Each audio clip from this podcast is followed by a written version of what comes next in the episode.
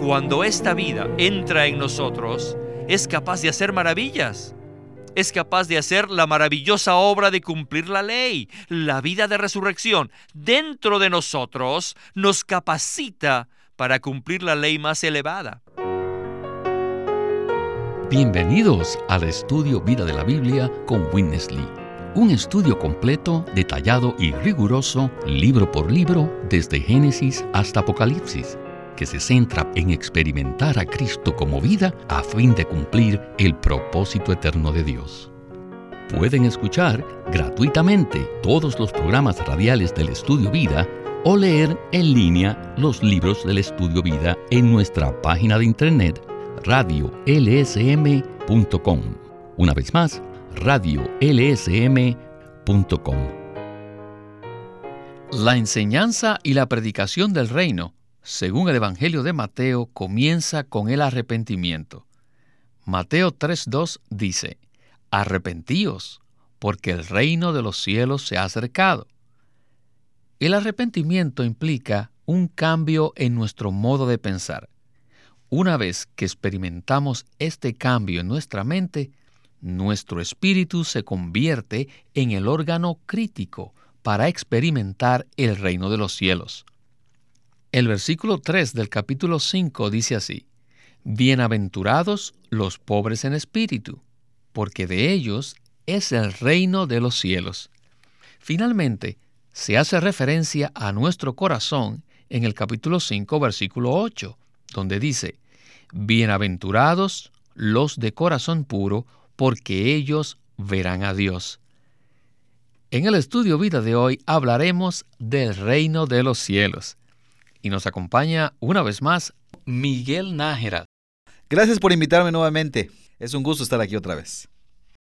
Miguel, el reino es algo que toca todo nuestro ser. ¿No es así? Así es.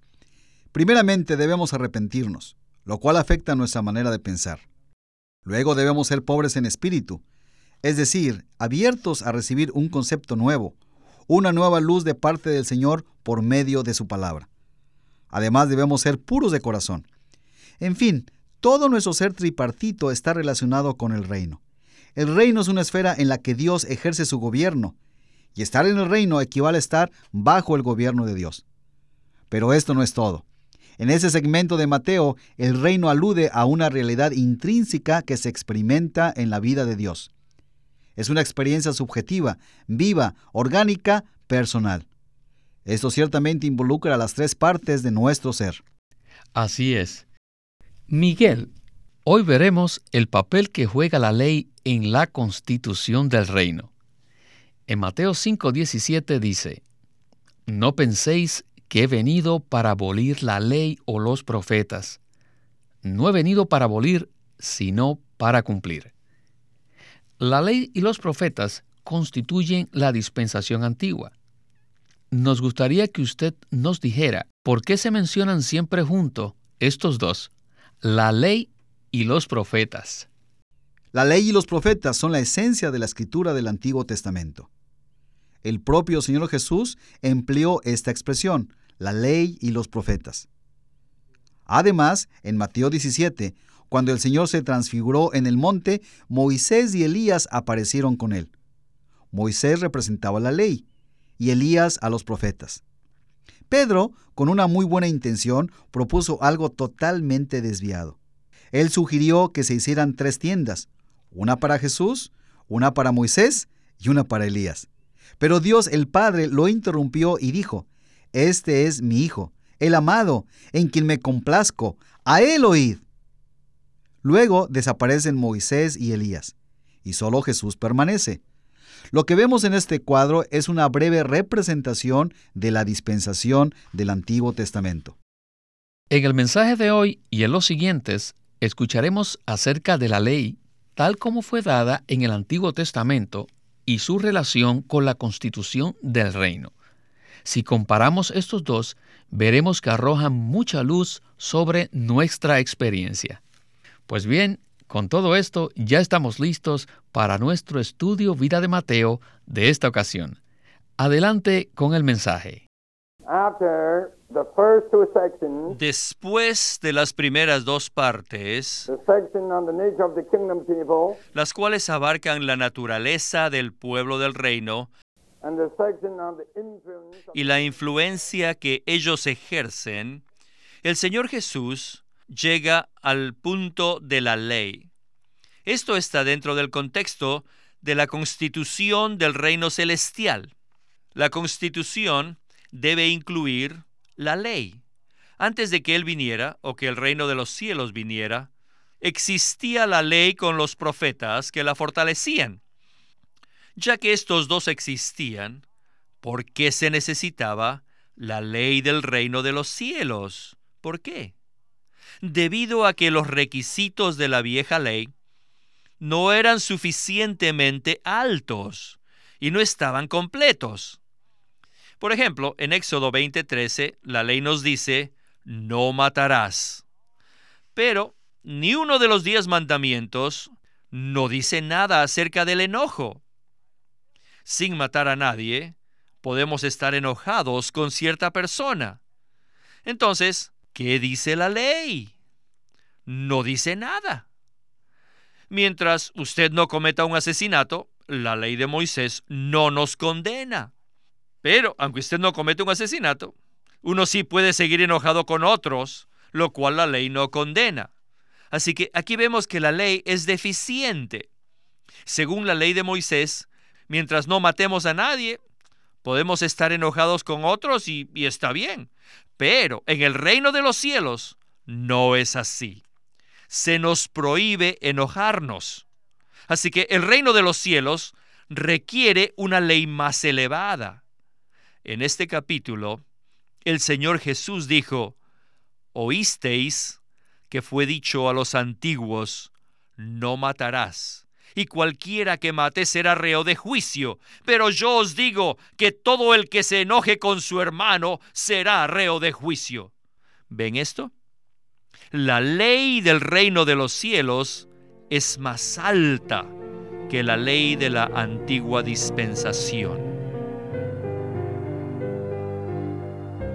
La ley del Antiguo Testamento fue fortalecida por los profetas, pero en el Nuevo Testamento el Señor Jesús hizo más que fortalecer la ley, la elevó.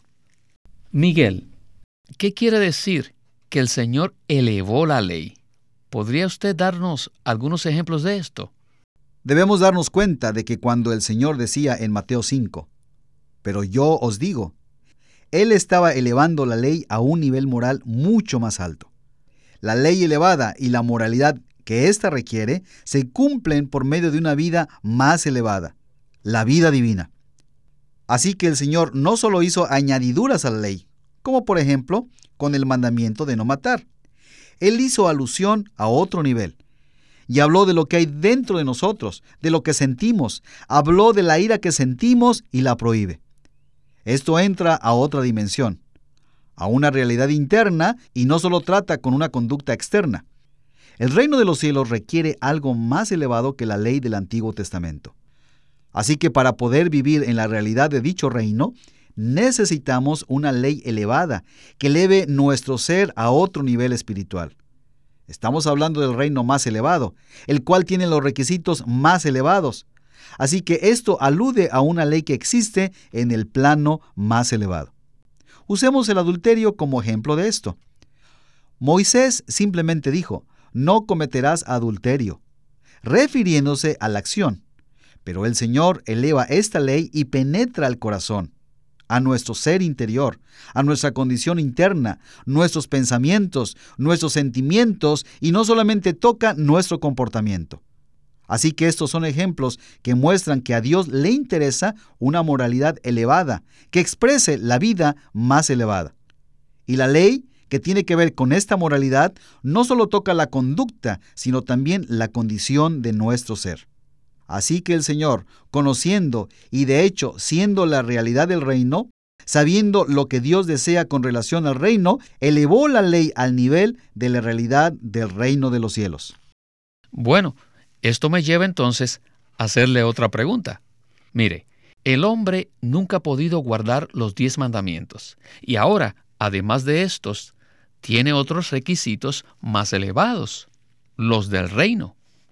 Muchos creyentes sostienen el concepto de que, puesto que no podemos cumplir la ley, y mucho menos ahora que ha sido elevada, no estamos obligados a cumplirla.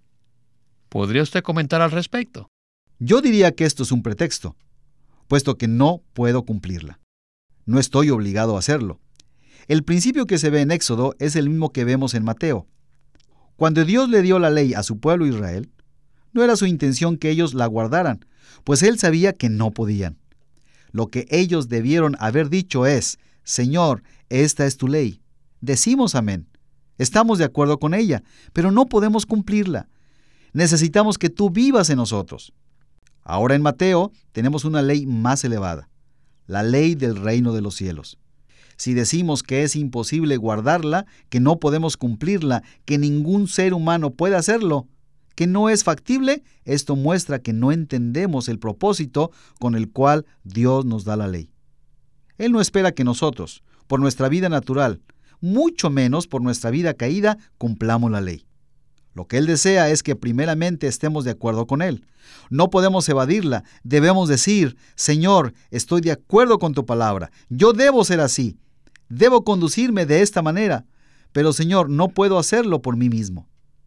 Si confesamos esto, el Señor nos pastoreará por medio de su palabra y nos ayudará a comprender que poseemos la vida divina. Como hermanos suyos que hemos nacido de Dios, tenemos la vida divina, y esta vida puede hacer en nosotros lo que la vida humana nunca podría hacer. Así que si aceptamos estos mandamientos y si concordamos con Dios, que se deben guardar, y si confesamos que no podemos cumplirlo por nosotros mismos, la vida divina, que es el propio Dios, podrá lograrlo en nosotros por medio de nosotros. Ese es el pensamiento divino que está implícito en esto, y somos bienaventurados si lo recibimos. Amén. Hermano Miguel, este punto sí que es de mucha importancia. Bueno, regresemos a Winnesley.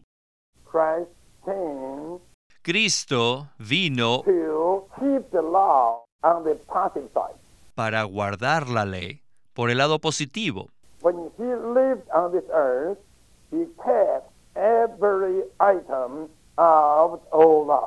Cuando él vivió en la tierra, él guardó todos los aspectos de la vieja ley. Ninguno jamás había guardado los diez mandamientos por completo como el Señor Jesús los guardó. Él guardó la ley de la antigua dispensación en un sentido muy positivo. Luego, debido a que Él guardó la ley, llegó a ser el único que fue perfecto. Su perfección lo capacitó para morir por nosotros en la cruz. Este es el aspecto negativo de guardar la ley. Todos hemos quebrantado la ley, pero el Señor cargó con todas nuestras transgresiones mediante su muerte substitutiva. En la cruz, Él fue nuestro sustituto. Él murió por nosotros para cumplir el requisito de la ley por el lado negativo. Y tercero, por medio de su muerte substitutiva, el Señor introdujo la vida de resurrección. Cuando esta vida entra en nosotros, es capaz de hacer maravillas. Es capaz de hacer la maravillosa obra de cumplir la ley. La vida de resurrección dentro de nosotros nos capacita para cumplir la ley más elevada esta vida de resurrección que está dentro de nosotros, no solo nos preserva de asesinar a otros, sino que incluso nos capacita a que no los odiemos. Esta vida de resurrección es superior a la vida natural, porque es la realidad de la vida divina, la vida eterna, y por tanto esta vida en nosotros puede cumplir la obra más elevada, puede cumplir la ley más elevada. Mateo 5:17 dice, No penséis que he venido para abolir la ley o los profetas. No he venido para abolir, sino para cumplir. El Señor cumplió la ley en tres aspectos maravillosos. Por el lado positivo, guardó la ley. Por el lado negativo, su muerte se encargó de nuestra situación de estar bajo la ley. Y tercero, Él complementó la ley al liberar la vida de resurrección.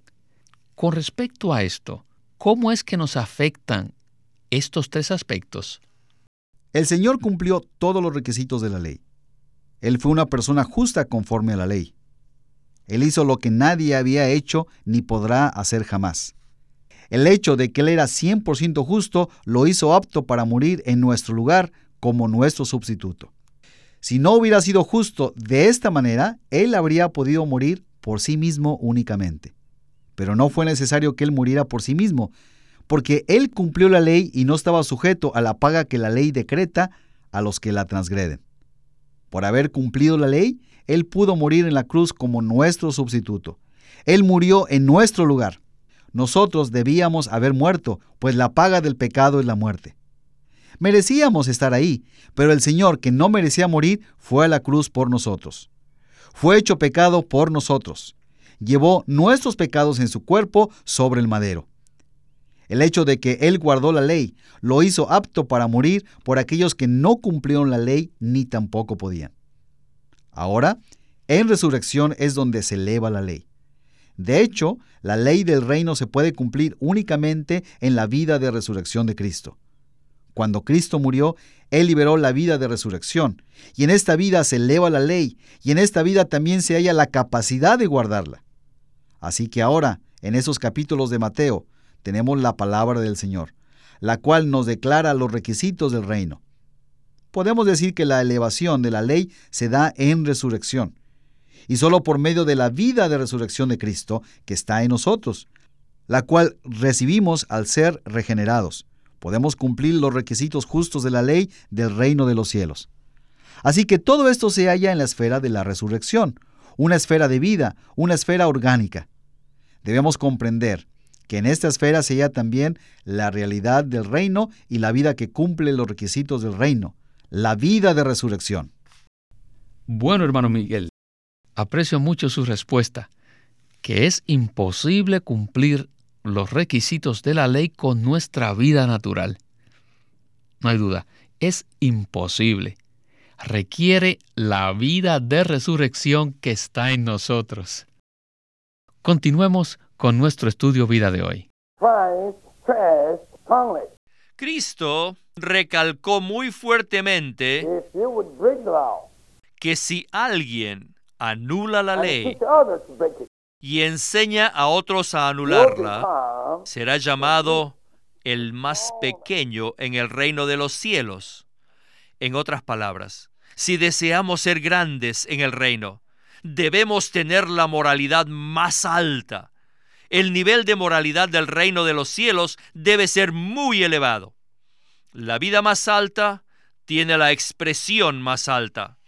La moralidad alta simplemente es la expresión de la vida no solo somos personas morales, sino el pueblo del reino. El nivel del reino es mucho más elevado que el nivel de la moralidad. Por tanto, debemos guardar la ley. Pero no la ley antigua de la manera antigua, porque eso sería muy bajo. Porque a lo más solo llega al nivel de la moralidad, no llega al nivel del reino. Y según la norma de la moralidad, esta nos dice, ojo por ojo y diente por diente. Pero, según el nivel del reino de los cielos, debemos amar no solo a los que nos aman, sino también a todos los que nos odian. Esta norma es mucho más alta que la de la moralidad. Este es el punto crucial que Cristo recalcó en el capítulo 5 de Mateo desde el versículo 17 hasta el 48. En estos versículos del capítulo 5, del 17 al 48, lo que el Señor recalca no es una norma moral para personas éticas, sino la norma de los ciudadanos del reino. ¿No es así, Miguel? Así es. La norma que siguen las personas éticas es algo externo, algo natural, algo que se halla en la esfera natural, una norma que las personas cumplen valiéndose de sus esfuerzos humanos. El Señor no habla de una vida ética y moral en ese sentido. Él habla de vivir en el reino, cuya realidad se halla en la vida divina. Él desea que sus discípulos vivan en esta esfera donde Él mismo vive. La esfera del reino tiene una ley y una realidad mucho más elevada porque se halla en la esfera de la expresión más elevada, porque es la esfera de una vida muy elevada. Así que debemos quitar nuestra atención de la moralidad humana y ponerla en la esfera del reino de los cielos. Debemos darnos cuenta de que se nos ha llamado a vivir en una esfera más elevada. Esta esfera tiene un nivel moral muy elevado, que se expresa en mandamientos mucho más elevados. Esos mandamientos se cumplen por medio de una vida elevada, la vida de Dios, la cual es el propio Dios a quien poseemos. Señor, eleva nuestro ser y nuestra vida a la esfera del reino, donde se halla la moralidad más elevada y donde se expresa la vida más elevada, que cumple los requisitos elevados de la ley que tú mismo elevaste. Gracias, Señor por la realidad del reino de los cielos. Amén. Y no puedo yo más que decir, amén también. Bueno, hermano Miguel, muchas gracias por habernos acompañado y esperamos que regrese muy pronto. Gracias por invitarme nuevamente. Fue un placer estar aquí.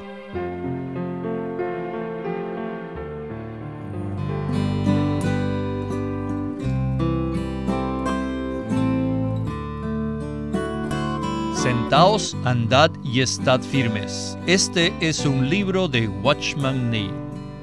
En una presentación en audio, Living Stream Ministry tiene el gusto de presentarles este libro clásico de Watchman Nee titulado Sentaos, andad y estad firmes, en el cual Watchman Nee, basado en la epístola a los Efesios, presenta la posición que los creyentes tienen en Cristo, así como también nuestra vida en el mundo y nuestra actitud hacia el enemigo de Dios y presenta en este libro, Sentaos, Andad y Estad Firmes, que para ser útiles en las manos de Dios debemos ser equilibrados apropiadamente en cuanto a estos tres puntos de vista, nuestra posición, nuestra vida y la batalla que peleamos.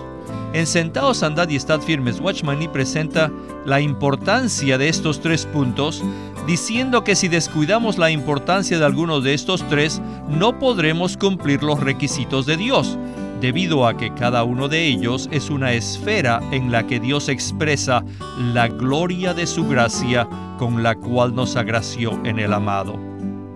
En Sentaos, andad y estad firmes, Watchman Nee abre la epístola a los Efesios exponiendo tres palabras claves, sentarse, andar y estar firmes. Estas palabras presentan la realidad de nuestra vida en Cristo en unión con Él en el más alto cielo y la práctica de cómo esta vida celestial se puede vivir acá en la tierra. Este libro se titula Sentaos, andad y estad firmes y Living Stream Ministry lo presenta ahora como un libro en audio y pueden conseguirlo en sus librerías cristianas o llamándonos para obtener más información al 1-800-810-1149. Sentaos, andad y estad firmes por Watchman Nee. Watchman Nee llegó a ser cristiano en la China continental en 1920, a los 17 años de edad, y ese mismo año comenzó a producir sus primeros escritos. En casi 30 años de ministerio se demostró claramente que él era un don especial que el Señor dio a su cuerpo con el fin de adelantar su obra en esta era. En 1952 fue encarcelado por su fe en Cristo y permaneció en la prisión hasta su muerte en 1972. Sus palabras, sus escritos, continúan siendo una rica fuente de revelación y provisión espiritual para el pueblo cristiano de todo el mundo. Witness Lee nació en 1905 y fue criado en una familia cristiana. A la edad de 19 años fue completamente capturado para Cristo, a quien se entregó incondicionalmente para predicar el Evangelio el resto de su vida. Al comienzo de su servicio al Señor, conoció a Watchman Nee, quien ya era reconocido predicador, maestro y escritor, y con él sirvió en la casa publicadora llamada Librería Evangélica de Shanghai. En 1949, Witness Lee fue enviado por el hermano Ni y sus colaboradores a que saliese del país a Taiwán para asegurarse que lo que el Señor les había dado no se perdiera, y allí comenzó la obra de predicación y publicación, por lo que también experimentó la abundante bendición del Señor. En 1962, el hermano Lee recibió la carga de ir al occidente y fue y se estableció en California. Durante sus 35 años de servicio en los Estados Unidos, ministró en reuniones semanales, conferencias, entrenamientos, dio miles de mensajes y publicó más de 400 libros, los cuales se han traducido a más de 14 idiomas. Él nos ha dejado una presentación prolífica de la verdad en la Biblia y su obra principal, el estudio vida de la Biblia tiene más de 25.000 páginas de comentarios de todos los libros de la Biblia, desde el punto de vista del disfrute de Dios que los creyentes deben tener y de la experiencia de la vida divina en Cristo por medio del Espíritu Santo. En 1965, el hermano Lee estableció el Living Stream Ministry, una corporación sin fines de lucro en Anaheim que oficialmente representa el ministerio de Watchman Lee como el de sí mismo. Queremos presentarles la versión recobro del Nuevo Testamento, una traducción fina del texto griego original, conteniendo un bosquejo para cada libro, en el que se expresa el significado espiritual de cada libro. Tiene más de 9.000 extensas anotaciones que subrayan la revelación de la verdad, la luz espiritual y la provisión de vida. Contiene más de 13.000 citas afines que unen no solo versículos que son similares en su lenguaje, sino también pasajes cuya revelación espiritual concuerda. El Nuevo Testamento versión recobro reúne en un solo tomo todos estos aspectos notorios del recobro de la verdad y la experiencia de la vida cristiana. Todos deben de leer esta versión que se va a convertir en una fuente de revelación espiritual para todos aquellos que aman al Señor. Y usted puede conseguirlo en su librería cristiana o llámenos al teléfono que le vamos a dar al final de este programa para que reciba más información. Los invitamos a que visiten nuestra página de internet radiolsm.com. Allí podrán escuchar gratuitamente todos los programas radiales del Estudio Vida. Una vez más, radiolsm.com o llámenos a nuestro teléfono gratuito 1-800-810-1149. 1-800-810-1149. Además, si desean, pueden comunicarse con nosotros enviándonos un correo electrónico a estudiovida.com lsm.org. Una vez más, estudiovida.lsm.org.